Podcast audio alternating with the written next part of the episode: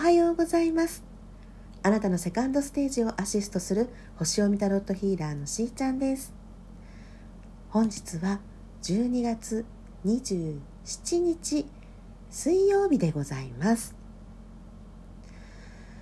はい、えー、日曜日にはですね1週間の、えー、カードでメッセージをお伝えしていたのですが今日は、えー、満月の日なんですね。まあ、先ほどですねちょうど30分ぐらい前ですね、えー、9時33分頃かな蟹座で満月を迎えました。うん、それで、まあ、今日はね星読みの方からお伝えしていきたいと思います。ねもう年末も 年末で 12月の、まあ、満月っていうことで、まあ、1年通しての最後の満月になりますね。今まさにこう蟹座満月のエネルギーをの中のね真っ只中にこういることになります。ね皆さん1年どうでしたか？っていうかね。もうあのそういうムードにねもうあのここ23ヶ月はなってらっしゃった方も多いかもしれませんけれど、まあ、いよいよねこう年を終えて新しい新年を迎えていくっていうねところにこう差し掛かってきましてそうですね大体あのまあ新年を迎えるともうねあの書き初めをしたりとか1年の抱負を書こうとかこうこれからっていうところにこう目線がね自然と向かうっていうことが、まあ、行事とかでもあると思うんですね。ということはですよ今この年末を迎えてで満月ではあるんですが蟹座さんっていうところもねありますので是非ねあのこの節目感を うまく、まあ、使ってですねこの2023年1年間の振り返りをしておいていただきたいと思っています。うんね、あの新月の願い事とかではないんだけれどもやはりこの節目の満月っていうところで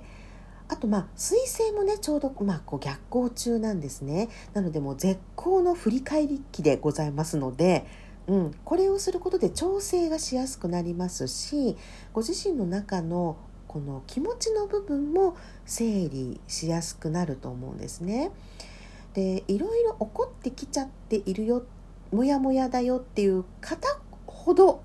これやっておくといいですしあのそれはちょっと前に住んで今はだんだんね落ち着いてきましたっていう方もですねこの1年間を通してどうだったのかっていうことを見てあげてほしいんですね。まずは自分のために 掲げてきた目標どうだったかなとか、うん、あの一つ一つね丁寧に精査してあげてそしてあのそうね水星逆行もですね焼き座で起こってた期間もあるんですけど今はねいて座でなんですね。で1月2日にはあの巡行に戻っていきます、うん、でこの期間ってなんかよく水星逆行がね怖いですっていうお声もあるんですけども決してねそれだけじゃないっていうかあの全てはだって宇宙の法則で陰と陽両方あるわけじゃない？から水星逆行も良きこともあるわけですよ。ね、うまくいってるんですね全てはねだからちょっと前のことを振り返るっていうのにももちろんいいんだけどこの1年を通してみてどうだったかなをやってそして褒めるべきところはね褒めてあげてほしいんですよ自分で自分をねちゃんと認めてあげてほしいんですよね。目標に対しての達成度とかももちろんなんですけれどもあのいろいろ取り組んできたからこそ見えてきた課題ってやはりあると思いますしあと自分の、えー、感じていること、うん、カニ座ってすごくあの、まあ、自分のね、まあ、感情の部分とか、まあ、水のねあのエレメントだったりもするのであと自分の居場所とか、ね、安全な場所とか家族、ね、そして仲間、うん、そういったこう自分の、まあ、テリトリーをねすごく大事にするっていうあの、まあ、エネルギーもありますのでもちろん自分自身の気持ちにもフォーカスしてもらいたいんですよね。でそうするとどんなにねあの長いお付き合いだからとかね、うん、信頼するグループだからとかね、うん、そういうのがあってもその中で実は感じている違和感とかねあの意見の違いとか方向性が変わってくるとか、ね、そういうふうにねあの見えてくることもあるんですよ。でそれをなかったことにするのではなくてしっかり逆に見つめる時期なんですね。はいで例えば達成できなかったことがねあったなっていうふうにあのまあ、目標とかでもね見えてもそれをちゃんとあの見つめてあげることによってなんかうまくいかなかったからってこう自分を責めたりとか そっちの方向に行くのではなく、うん、まずは今の自分の気持ちにフォーカスした時にその目標がね今の自分の望みともちゃんと合ってるかななんですね。はい、それであればあのその目標は変わらず同じ思いなんですよね今もね。うん、そしたら来年も引き続きその目標は継続させていくのであれば今度はじゃあどんな方法があるかなとかっていうふうに具体的に考えることができるようになりますよね。でもそこまではいかないにしてもそうかと、うん、私はまだまだこれはねそう目標に持っていたいぞ、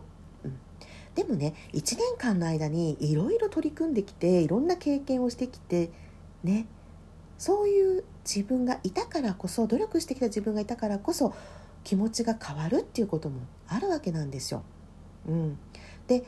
その自分を正直に認めるっていうのがしんどかった人っていうのがね いらっしゃいますよね。まあ、あのピンときてる方は、はい、お分かりだと思いますが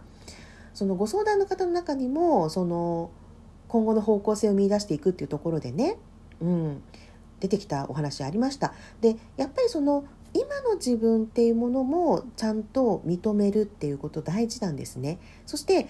目標が変わるのがいけないのではなくて何をどのようにしたら自分が本来目指している方向に近づいていけるかなわけででそのための目標なわけだから ねそこをあの誤解しないようにっていうことなんです。目指すべき方向性が変わってきたのであればその望む未来像に対しての新たな目標設定をしていくっていうことですね。それはそれでやっぱりあのハードルとしてやっぱりね見なきゃならないことってあるわけですよ。うん、目標の、まあ、再設定ですよね。それが必要になってくることもあります。まあ、さらに言いますとねあの彗星がまたね年またいで来年に入りますと巡行になっていきますからそうそうするとあのまたねコミュニケーションが円滑に図りやすくなったりとかあのそれまでねたくさん見てきたものがうまくこう流れやすくなっていく、ね、そんな時に入っていきますのでこ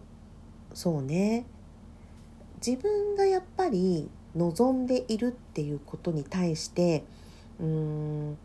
何て言うのかなやっぱり自分私はこうなんですってある程度表に出していないとその引き寄せとかって引き合わせなので、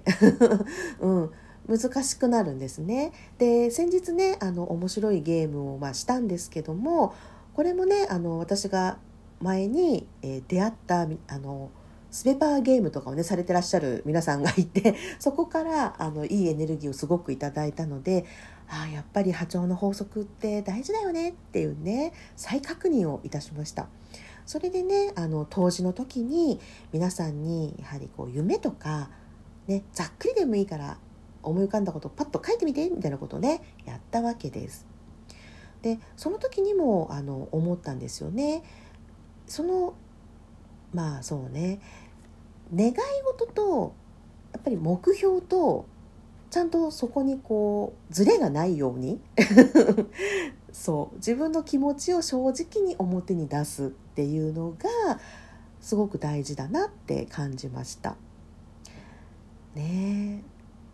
皆さんだからねすごく優しいしこういい人ほどあの周りに合わせやすくなって迎合しやすくなっていくと思うんですね、まあ、大人ですからそこはあのいいと思います。ただ自分の本音に蓋をするのではなくてそこはあの誰かや何かのせいにしても始まらないので、うん、しっかり自分がそれを認めてあげる必要がありますよね。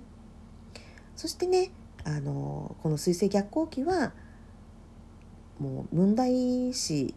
していることとかねあの見つけやすいかもしれないです。課題も、うん、やってきちゃうかもしれないしね、はい、でもそういう時期なんだって捉えてあここは調整期だったな。振り返り期だったな。っていうところをね思い出していただいて自分の気持ちを見つめる時にしていただくとやっぱりいいと思うんです。で正直にあここのメンバーとちょっと楽しいなとかね、うん、もっとこういう風になったらいいなとかね。出てくると思うんですね。うん、このまあ時期ね